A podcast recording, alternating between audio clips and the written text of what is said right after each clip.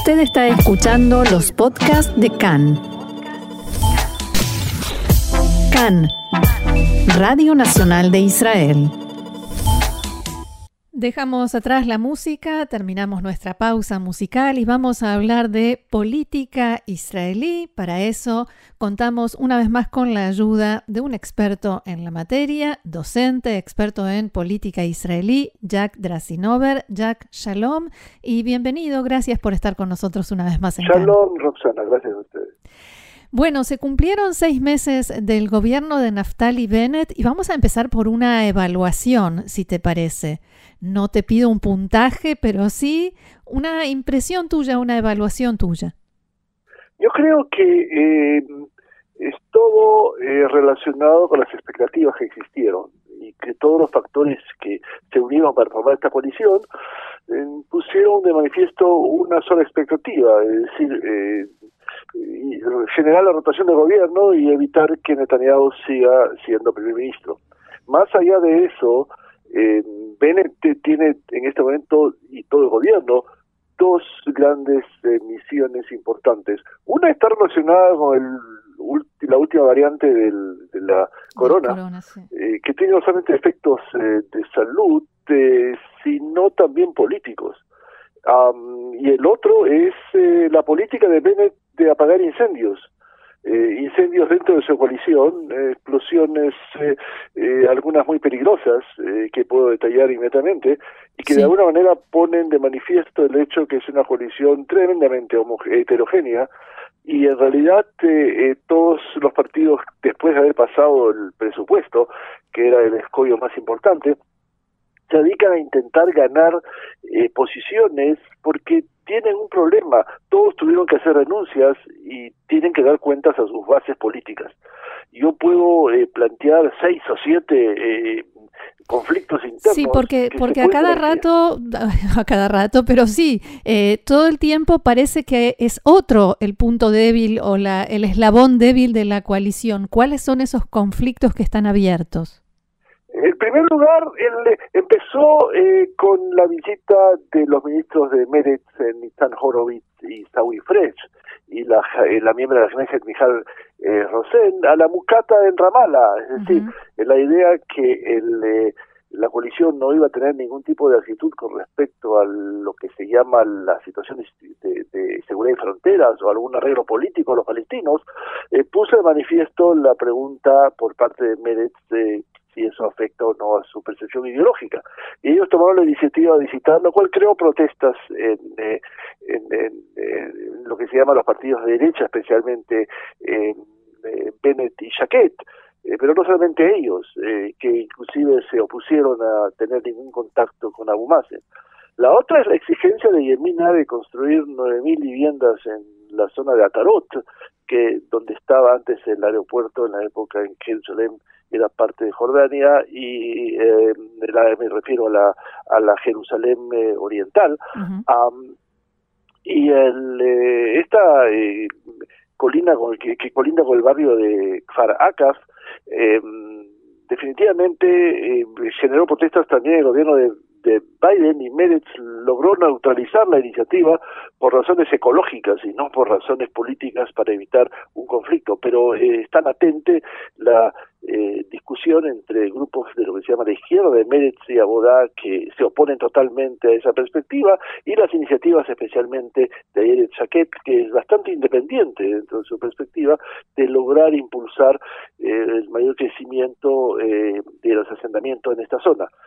El otro es eh, reciente, la declaración del ministro de Seguridad Interno, Omer Barlev, eh, que habiéndose encontrado con la vicesecretaria de Estado americano, que según él manifestó, ella se interesó por las acciones de gobierno contra lo que llamó la colonia, la violencia de los colonos en los territorios.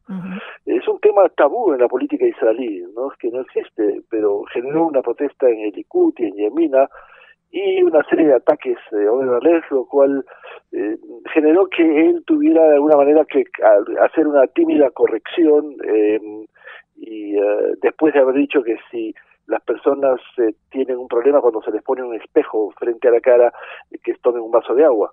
Eh, pero y es una aclaración que no se refiere a todos los colonos, pero definitivamente prefieren prefieren no tocar el tema. El otro es la ley de la descentralización de lo que se llama la autoridad del gran rabinato, eh, que también está latente frente a la ortodoxia que está en la oposición total eh, y que en definitiva genera en un aspecto muy importante una una especie de discusión con los grupos ortodoxos a los que eh, está muy interesado y que se integren en la coalición, pero ellos se oponen totalmente. Y otro más es la ley de la nacionalidad de el Chaquet, que quiere volver a eh, ubicarla, el, por medio de la cual eh, se sigue la política de no permitir que eh, palestinos que se casen con árabes israelíes puedan integrarse dentro del Estado de Israel y que en definitiva eh, ha generado también una serie de discusiones, especialmente con Meretz, que está dispuesto a aceptar esa ley a condición de que hay una política de aceptación de casos humanitarios.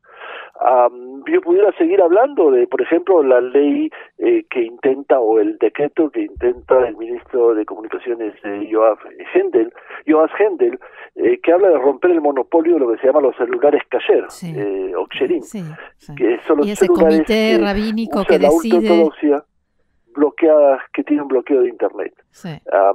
pudiéramos seguir, pero hay muchas más eh, la actitud independiente eh, de la ministra de Educación. La ministra de Educación iba a preguntarte cómo eh, ¿Cómo juegan todo esto? ¿Cuánto está afectando a Guido Saar sin duda y en general a la coalición esta, estos escándalos nuevos que protagoniza ahora la ministra de Educación, Ifat Shasha eh, ha sido una persona desde el principio muy independiente, mientras estaba cercana a la, a la visión de, de Likud, eh, la izquierda la aplaudía, eh, pero de pronto en esta constelación en la cual eh, está en, un, en este gobierno, genera su actitud independiente no pocos problemas, especialmente a Bennett, que interesante, no se ha declarado, no ha hecho ninguna declaración política, o sea, porque intenta, como dije, apagar los incendios que o las discusiones que eventualmente se pueden plantear y se plantean casi todos los días. Sí,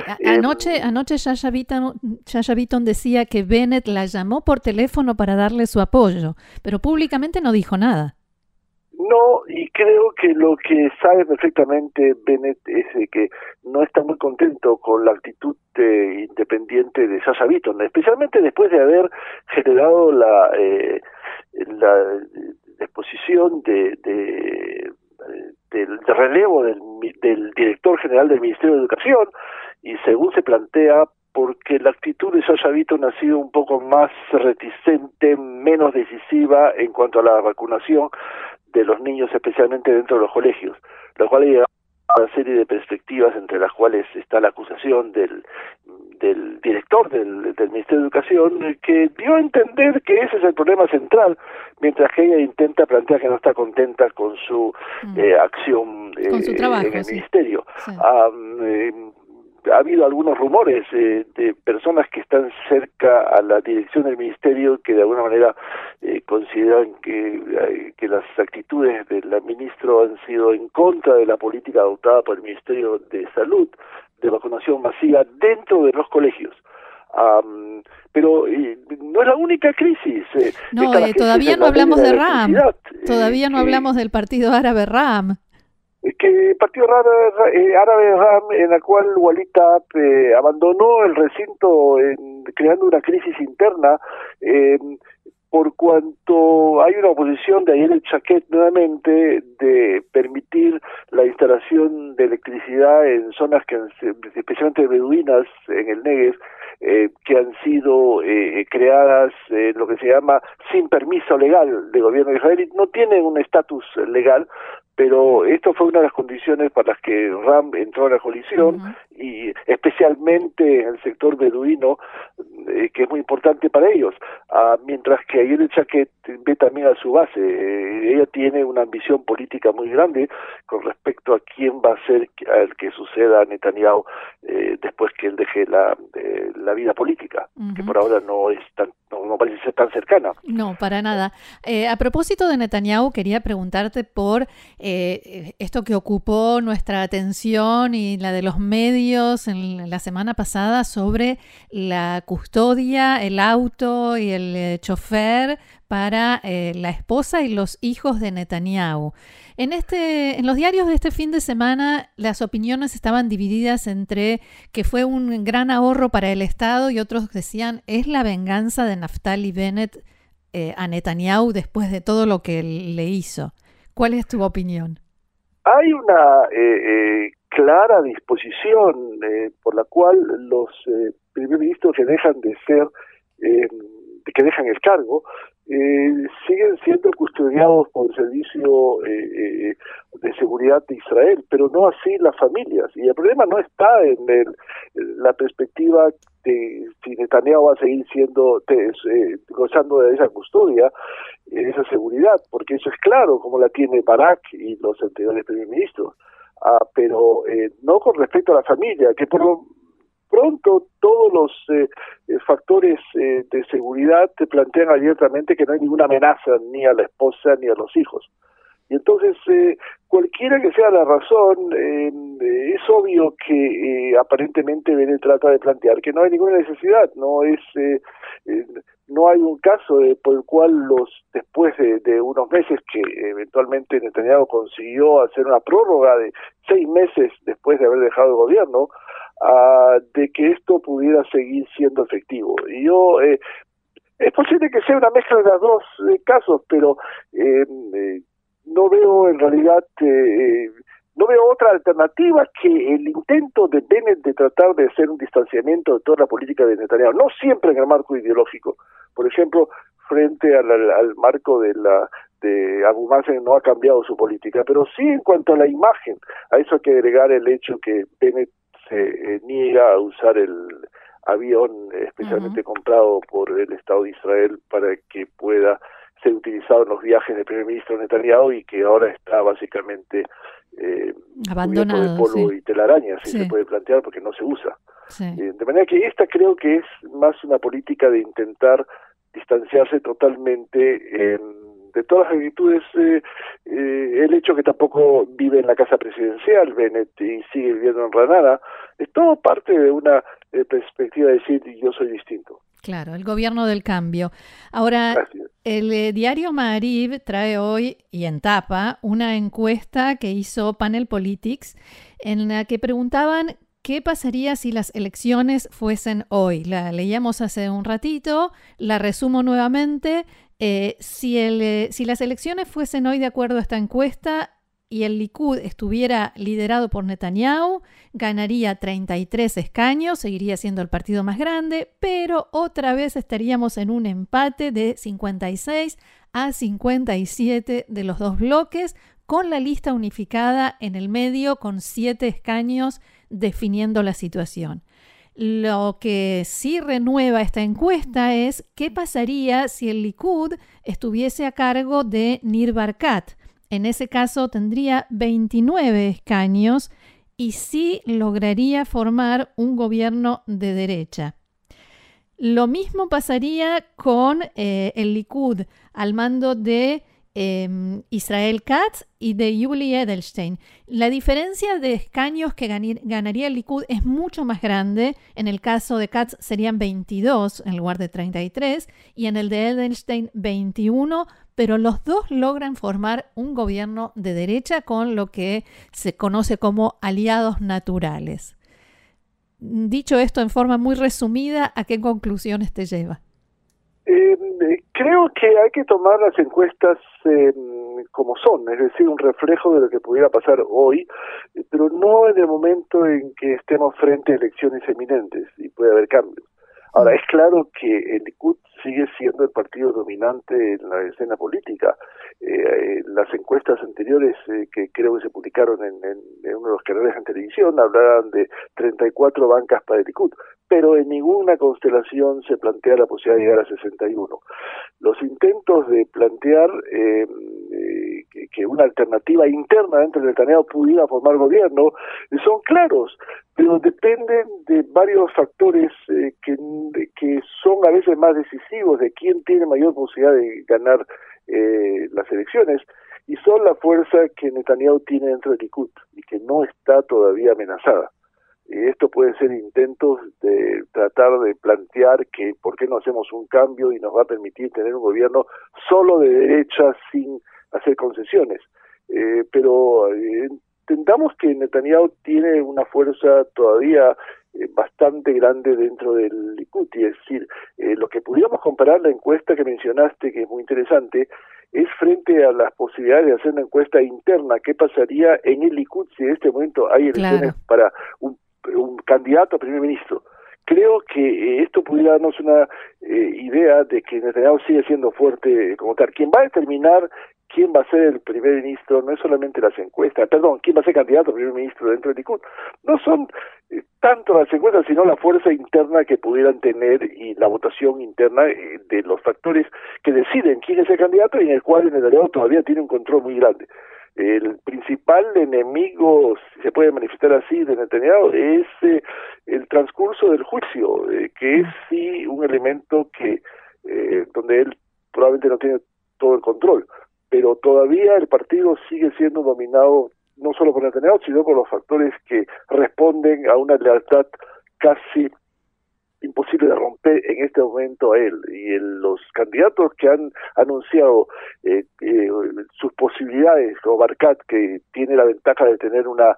Eh, una un inmensurable poder económico que le permite ser muy independiente y otros no han logrado todavía el mismo apoyo que has planteado en base a las encuestas dentro del Likud. Eh, porque esta encuesta que se hizo ha sido planteada al público general, no a las personas de Likud, para preguntarles, sobre todo los estratos que definen quién es candidato a ministro, a quién quieren ustedes. Yo creo que aquí todavía, pienso que todavía la figura de Netanyahu es sumamente dominante. Cuando hablas del transcurso del juicio, ¿es por, la información que sale a la luz o porque se acerca hacia la definición? No, estamos lejos de la definición sí, por eso, faltan años.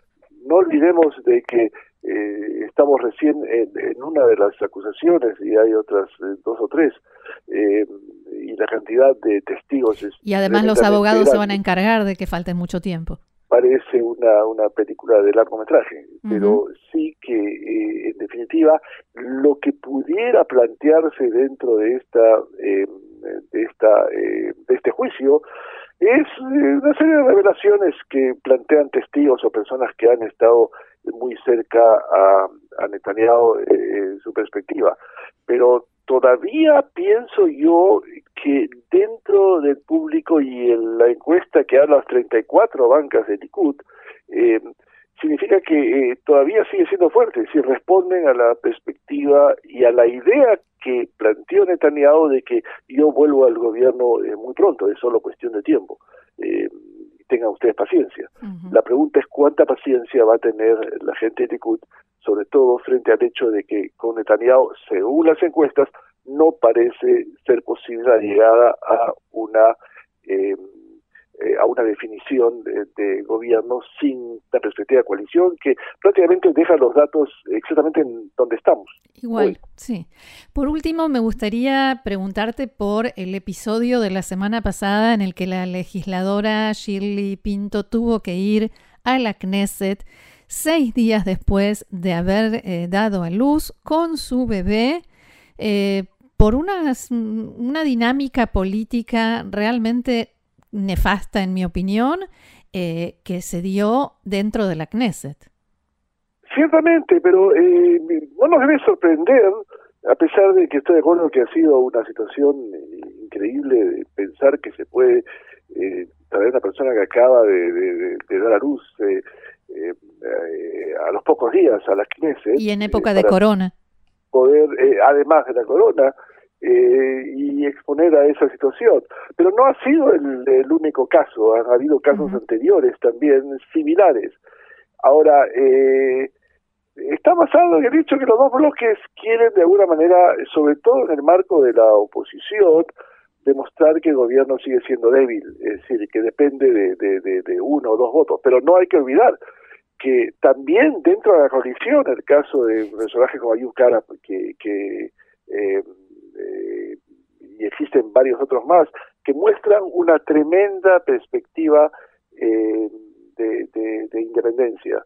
Eh, y cada vez que hay una votación, especialmente el caso de RAM, por ejemplo, vimos que las personas definitivamente deciden si yo ustedes no tienen, no me dan todo lo que yo estoy pidiendo, entonces mm. no no no no voy a venir a votar y genera una serie de conflictos internos. Y esto eventualmente lo ve la oposición, que hizo simplemente que se opuso a, a, neutralizar. Sí, a compensar esa ausencia. Eh, la, la, votación. Pero me parece que hay una serie de factores dentro de la coalición que se sienten, y no son los únicos, que se sienten totalmente independientes.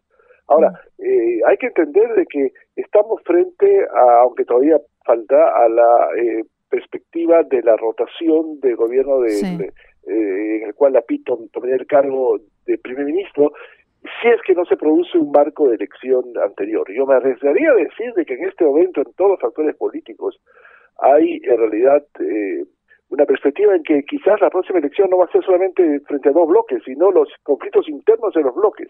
La competencia, por ejemplo, del Likud y, el, eh, y la lista eh, del sionismo religioso, que plantean quien ve las manifestaciones del Likud ve la cantidad de personas que vinieron a, del sionismo religioso, que no son miembros de personas que van a votar Likud, que se estuvieron un poco al, al, al, al margen, o el hecho eh, de la competencia entre eh, entre Abudá y Meretz, uh que está otra vez dependiendo casi exclusivamente del éxito que pudiera tener la campaña de Horowitz como ministro de, de, Salud, y Abodá, que parece mantener su fuerza y que amenaza antes que a nadie a Meretz que pudiera presentarse frente al problema de no estar eh, eh, eh, ávido de poder eh, pasar el mínimo eh, como tal, eh, también la lista unificada. Y el único factor que parece en este momento reforzarse dentro de la coalición es Benny que mantiene un silencio y una especie de política ecuánime, tratando de reflejar su imagen. Yo soy el sucesor de Rabin, que tiene un peso en la política israelí, eh, y que eventualmente puede ver las próximas elecciones como un factor que le permite volver a la primera plana de la política israelí. Muy bien, Jack Drasinover, docente y experto en política israelí, muchísimas gracias una vez más por tanta claridad y amplitud y será hasta la próxima. Gracias, Roxana, hasta la próxima. Shalom.